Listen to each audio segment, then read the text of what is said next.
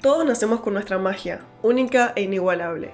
A veces la vamos perdiendo a lo largo de la vida. Hace tiempo que empecé un camino para volver a conectar con la magia mía, y te invito a volver a conectar con tu versión más auténtica para vivir la vida que viniste a vivir y así vibrar con tu magia y crear desde ese lugar la vida de tus sueños. Gracias por estar acá.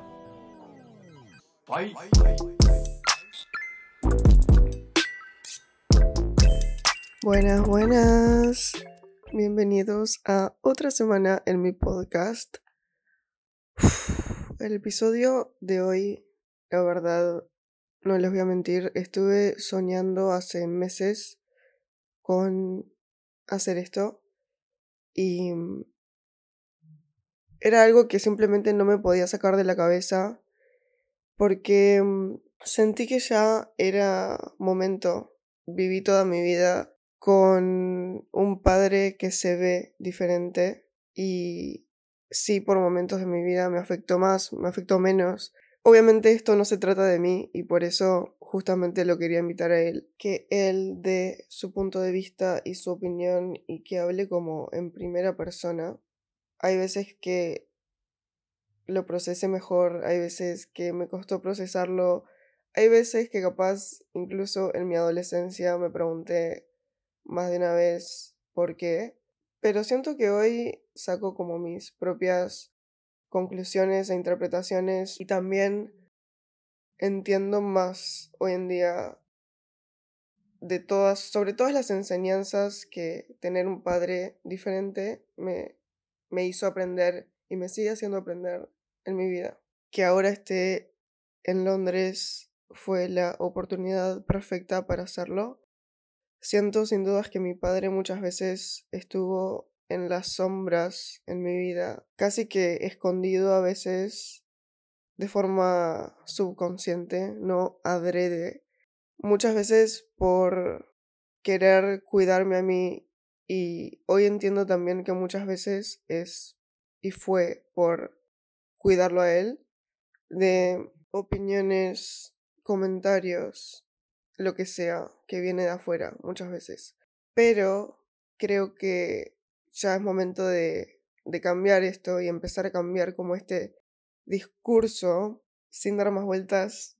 Les dejo la conversación con él y solo quería decir que estuve ahora buscando la, el número del cual él menciona y es algo así hoy en día como uno en 25.000 y ya van a entender de lo que hablo, pero la estadística hoy en día es uno en 25.000 habitantes de cualquier lugar, cualquier raza en el mundo.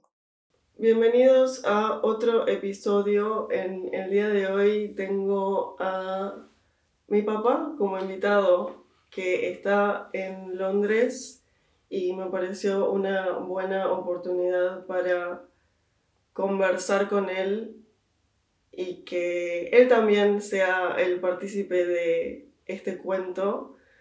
Así que bienvenido. ¿Cómo estás? Bueno, buen día, buen día para todos.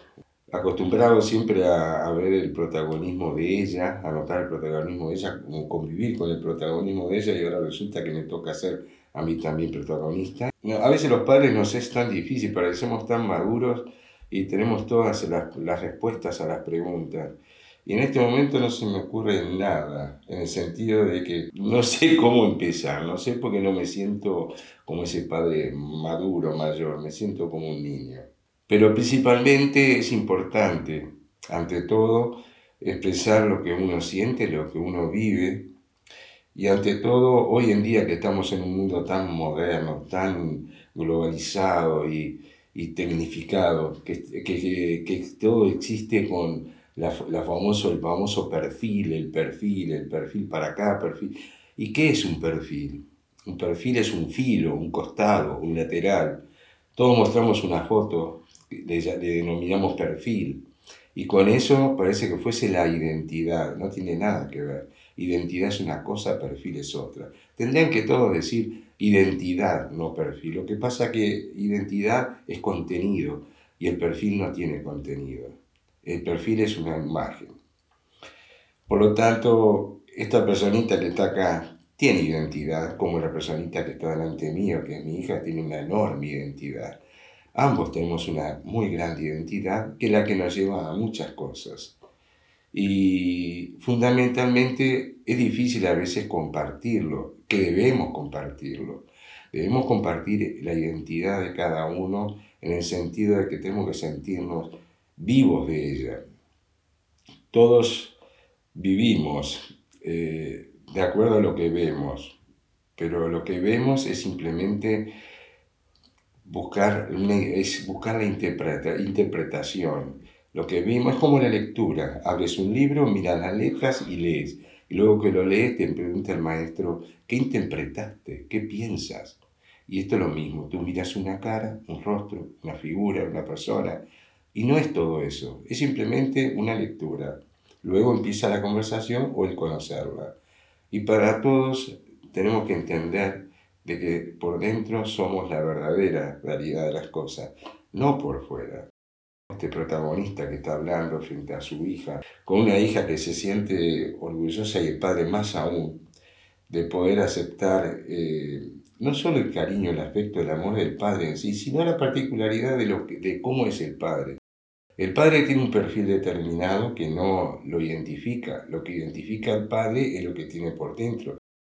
Por lo tanto, ella orgullosamente, como todos, como mi señora, como mis amigos, como mi gente, como mi entorno, ustedes mismos que me están escuchando, tienen que interpretar, ya que no me pueden ver, por lo tanto no existe el perfil sí existe la voz de mi identidad. Y eso es lo que ustedes tienen que interpretar. Yo no tengo ojos celeste, tengo ojos castaños, no soy rubio, en este momento soy canoso, eh, un montón de... tengo barba blanca, pero no, no, no, no, no va a eso, no va a eso. Tal vez me acuerdo cuando era adolescente y hablaba con chicas por teléfono y todas me daban como que era un protagonista de película por, la, por las voces y por esto y por aquello. No, Nada, en absoluto. Para situar un poco a los oyentes, primero quiero decir que creo que haciendo este episodio le estoy cumpliendo el sueño a muchas personas que siempre dijeron que mi padre debería tener un canal de radio o algo así por su voz. Y creo que muchos de los que escuchen esto van a saber de lo que hablo. Pero también para situar a las personas porque no quiero dar nada por sentado y sé que muchos capaz que escuchen esto sí lo conocen, pero muchos otros no. Entonces, mi padre sí nació con una particularidad en su nacimiento. ¿Y lo querés contar vos? O... Lo cuento. Lo cuento. En el mundo, el mundo es muy complejo y la biología es millonariamente riquísima en sus manifestaciones. Algunas malas o buenas, no hay malas es como se interprete, es todo es como se interprete. Lo que pasa es que, claro, hay ciertos cánones en el cual hay una medida en la vida que parece que hay un canon en el cual esa es la medida justa y por lo tanto lo que no regulariza con esa medida, lo que no coincide con esa medida, entonces no es correcto. No, nada, nada está mal, todo está bien, todo existe. Sin ¿quién me puede decir la medida exacta de la naturaleza? Nadie. Y esta personita que les está hablando acá eh, es una persona que tiene 66 años, nació en 1957 en Montevideo, Uruguay, con una familia hermosa, unos padres divinos, unos hermanos divinos, todo, abuelos, tíos, amigos, divinos. Pero, bueno, cuando nací, nací con cierta patología, una patología que se le llama, se le llama acondroplasia que vulgarmente, en el cual me niego, reniego y, ofende y, lastima porque no es correcto, no corresponde. Es más, eh, muchas familias a, a sus hijos cuando son pequeños se les denota con ese nombre en forma burlesca, irónica, como diciendo Hoy sos eso porque sos chiquito, pero cuando seas grande, yo sé que vas a crecer, vas a ser grande y alto. A muchos le dicen enano, enano, vení enano porque tiene 5 o 4 años, pero después, claro, cuando tenga 18 o 20, va a ser alto como el padre. Eso porque no tienen, esas personas que dicen eso es porque no tienen hijos acondroplásicos. Los que sí tienen hijos acondroplásicos se merecen un respeto. Yo quiero hacer un paréntesis igual, y es que yo entiendo lo que decís y de hecho yo crecí y yo creciendo en casa nunca en mi vida escuché la palabra enano, es la verdad, nunca en mi vida la escuché. Sin embargo, lo que, lo que sí pienso ahora es que a veces solo se usa ese, ese término no despectivamente, sino como la jerga, digamos. Yo sé que, yo sé que a vos en particular no te gusta, pero digo que a veces se usa porque no muchas personas conocen el término ni siquiera yo la sé pronunciar, acondroplasia. Sin embargo, a los ciegos, a los ciegos, a mí no me gusta decirles ciegos, me gusta decirles no videntes. Sí, pero hablando con ellos mismos, me han dicho que ellos aceptan el ciego, y es más, no les gusta que le digan no vidente. Entonces hay ciertas cosas que, ¿qué sucede? Uno cuando expresa la palabra ciego, no, no provoca, no permite eh, pronunciar con cierta burla la palabra cielo. En cambio, la palabra enano sí. la palabra enano es, se busca como una palabra ofensa. Es más, hay una canción, hay canciones. Hay una canción de una cantante española, ahora no recuerdo muy bien, que habla muy bien, canta muy bien, todo bien. Y ella habla justamente del novio, del amante que le dice cobarde, eh, estúpido, enano, cuando dice esa expresión es porque lo está insultando, está buscando lo peor, lo más rebajante. Sí, yo quiero igual ahí ir a un punto que es eh, como, es, eso, eso es todo un tema como de la sociedad y, y lo que la sociedad considera como, digamos, como respetable o como algo a lo que mira hacia arriba, literalmente y también como metafóricamente. Y, y en la sociedad está como esta figura de que el hombre, en particular, el hombre es esta figura grande, alta, porque eso tiene como esta simbología de que si sos alto sos fuerte. Como protectorado, es un protectorado. La, la, mujer busca protección. Lo primero que busca la mujer es el hombre alto, fuerte. ¿Pero por qué? Por su masculinidad en cuanto a lo sexual y demás. No, protección, machismo. Él es alto, él es fuerte, él es grande. Él, aquel le pega, lo tapa, lo, lo vence. Por lo tanto, él me cuida, él me cubre, él es bien mamífero. Porque sí, es mamífero. sí, sí, sí, obvio. Eso, eso, viene de las raíces, de, muy, de raíces muy, muy, muy atrás, muy adentro nuestro.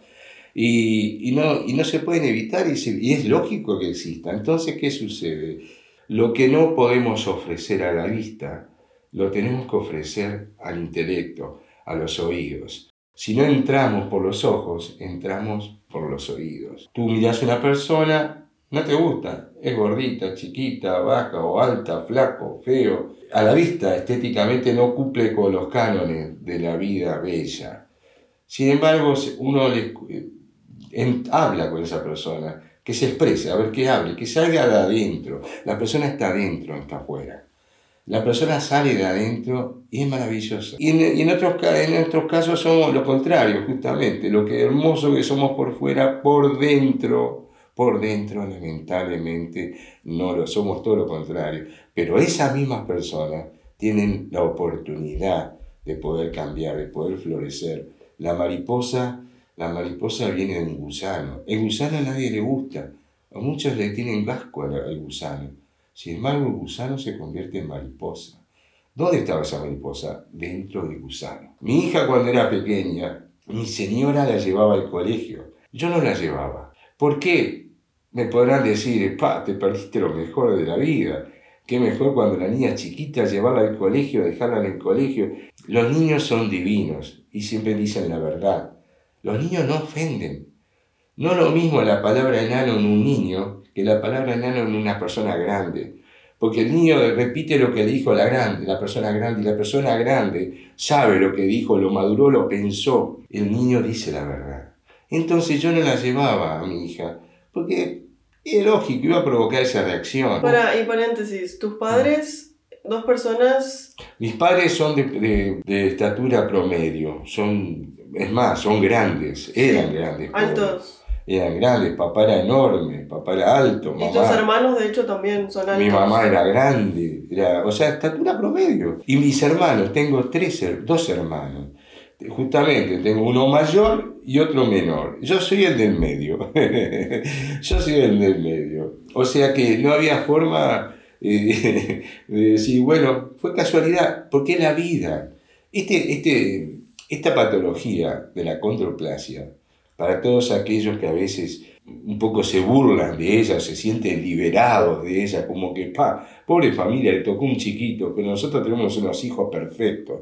No se, no se equivoquen. La condroplasia es una patología que toca una, una, una en mil, no me acuerdo muy bien. De cada mil embarazos sale una condroplasia, que le toca a cualquiera. Y no es genética, no es genética hereditaria, porque mis padres no eran acondroplásicos, mis hermanos no lo fueron y yo soy del medio. Salió uno con estatura promedio, salí yo, después salió el tercero, estatura promedio. Eh, quiero también hacer un comentario sobre eso que hablabas de la escuela y los niños y cómo los niños dicen la verdad y no lo dicen de una mala manera, solo dicen lo que ven. Yo entiendo eso, pero me acuerdo patente en una sesión que tuve de terapia y estábamos hablando de esto y salió en un momento esto de que los niños simplemente dicen la verdad y hablan y dicen las cosas y mm, cómo a veces eso puede llegarte capaz adentro y mi terapeuta me dijo, ¿y los adultos? Los adultos también hablan y son adultos y los adultos hasta incluso hieren más y duelen más porque una persona adulta uno asume que tiene como cierto grado de conciencia y a veces los adultos son los que más hieren o los que más dicen y los que más provocan. Y el tema contigo como padre, o sea, lo vivo yo cuando salimos a la calle y eso, es que las personas miran, o no, las personas miran porque cada vez que algo sale de lo estándar, lo observan y creo que igual ahora estando en Londres capaz que puedes sentir una diferencia capaz de... Es un problema cultural.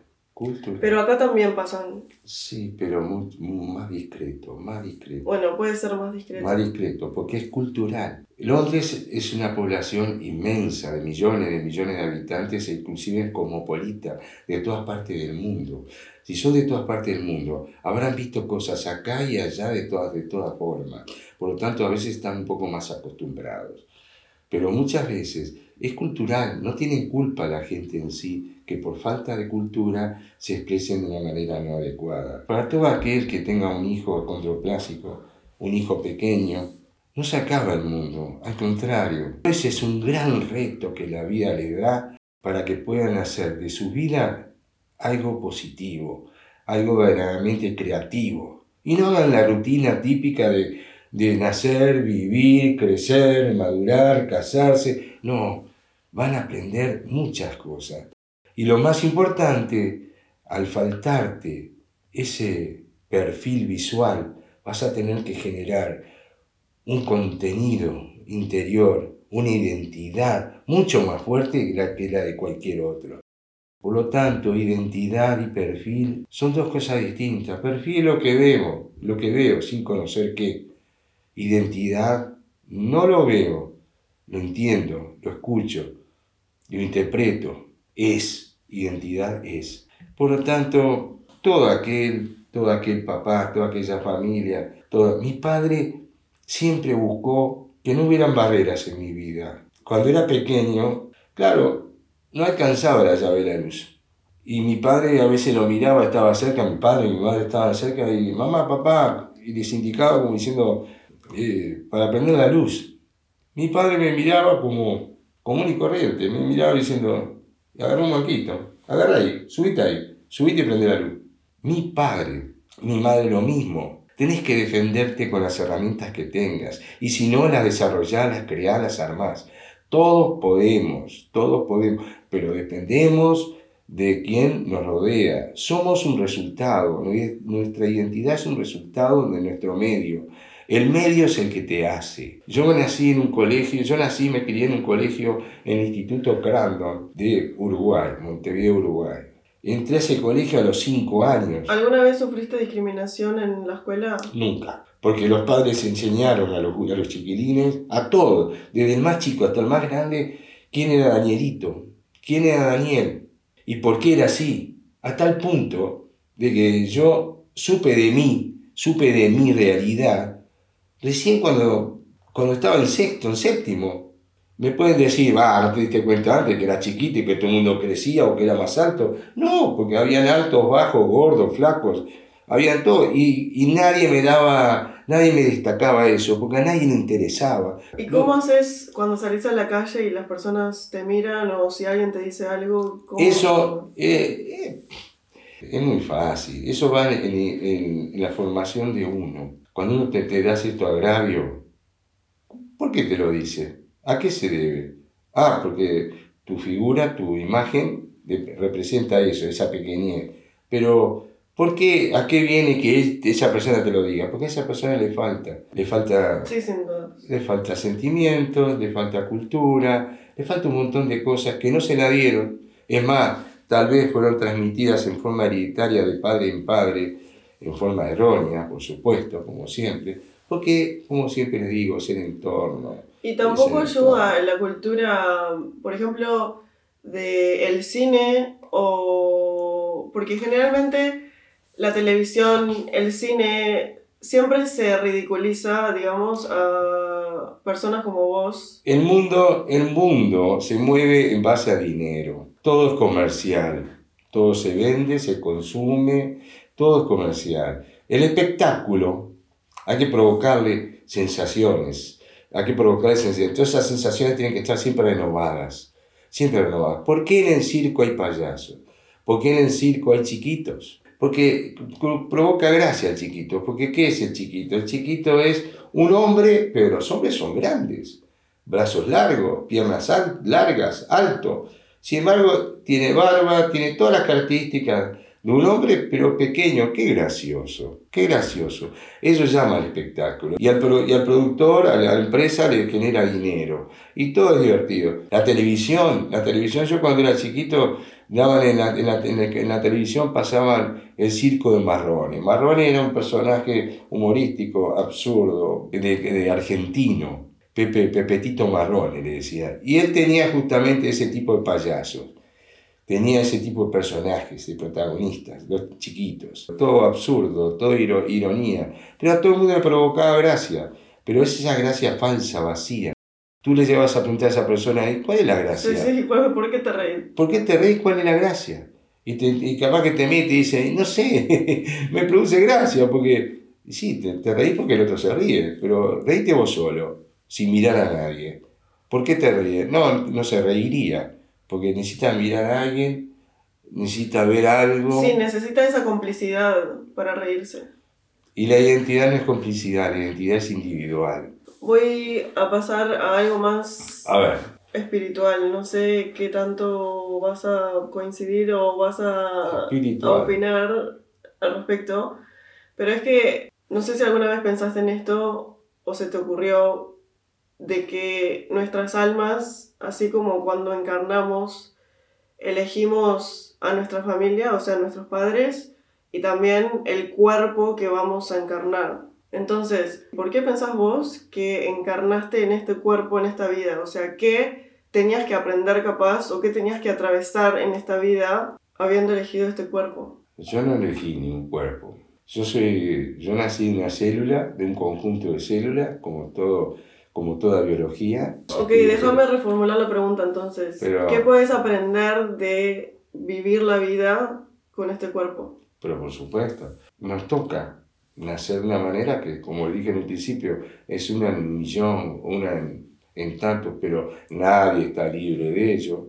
Por lo tanto, hay que estar preparado para todo. O sea, hay que estar preparado para, para responder a la vida, porque es, es una respuesta a la vida. ¿Y qué se aprende? Se aprende muchísimo. Porque aquel que tiene auto para trasladarse es simplemente ponerle en hasta acelerar y manejar y llegar. El que no tiene auto y tiene que caminar, tiene que tener aptitud física, tiene que tener salud, tiene que abrigarse. Si llueve se moja, si hace frío tiene frío y si hace calor tiene mucho calor. Y tiene que caminar y caminar, vaya a saber cuánto tiempo para poder llegar al lugar, que aquel otro llega en el auto enseguidita sin ninguna incomodidad. Entonces la vida es eso, la vida es trasladarte, moverte, ir aprendiéndote, resolver, buscar las herramientas que como en un principio el, el hombre primitivo ha generado. Si, la, si en la vida no tenés golpes, no tenés, no tenés retos, no, no vivís, no vivís y no aprendiste.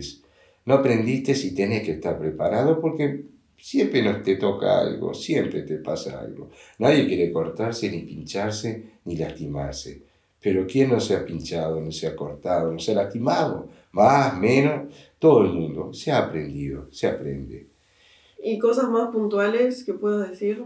Y cosas más puntuales. Y el resultado de esa identidad le tiene que darle agrado a la persona, tiene que estar, tiene que complacer a la persona.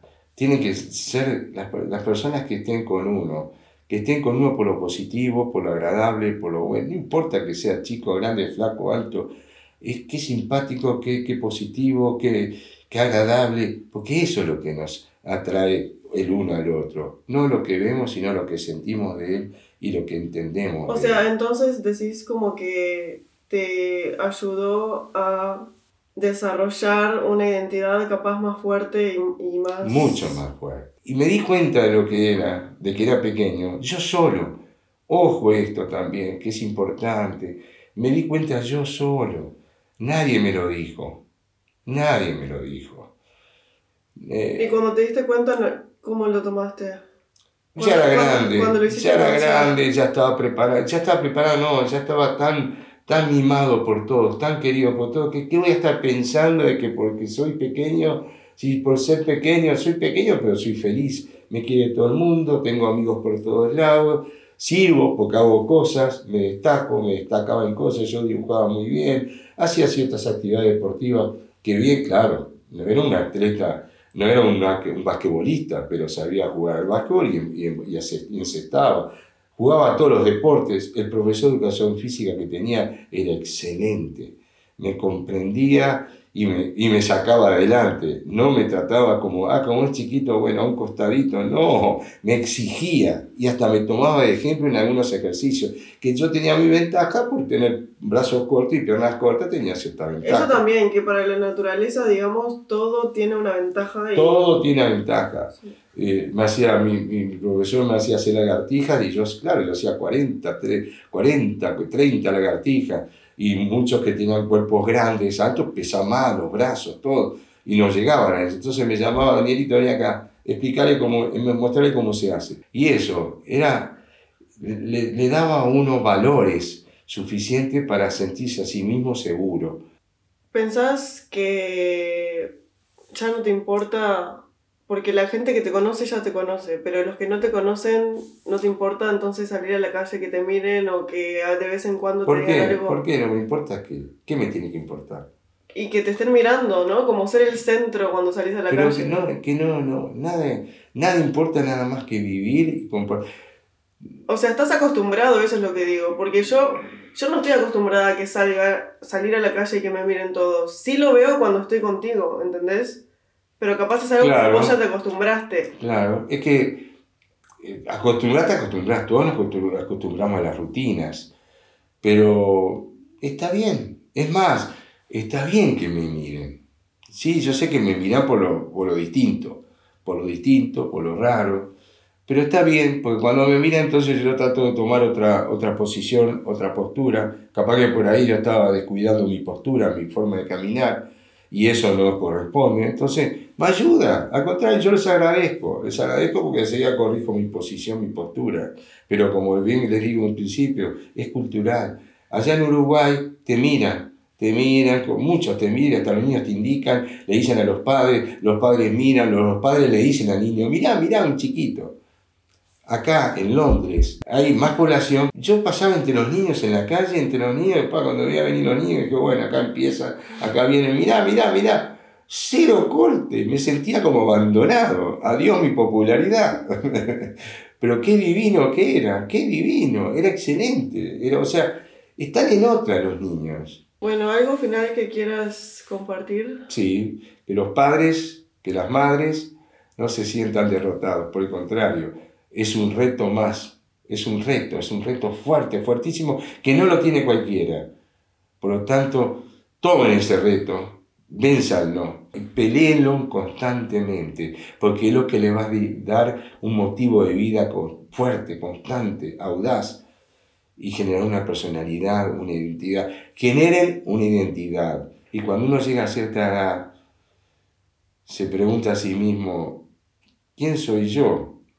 ¿Cómo soy? ¿Soy aquel? Cuando encontrás tu perfil, cuando encontrás tu perfil que sí, tu perfil dice que sos chiquito, tu identidad dice que sos grande. Y eso es lo más importante. El perfil, cualquiera. Identidad, una, única. Que sea siempre grande, de mucho valor. Que te, y esa, esa identidad se carga día a día con el amor de todo lo que te rodea. Con la familia, con los amigos, con todo.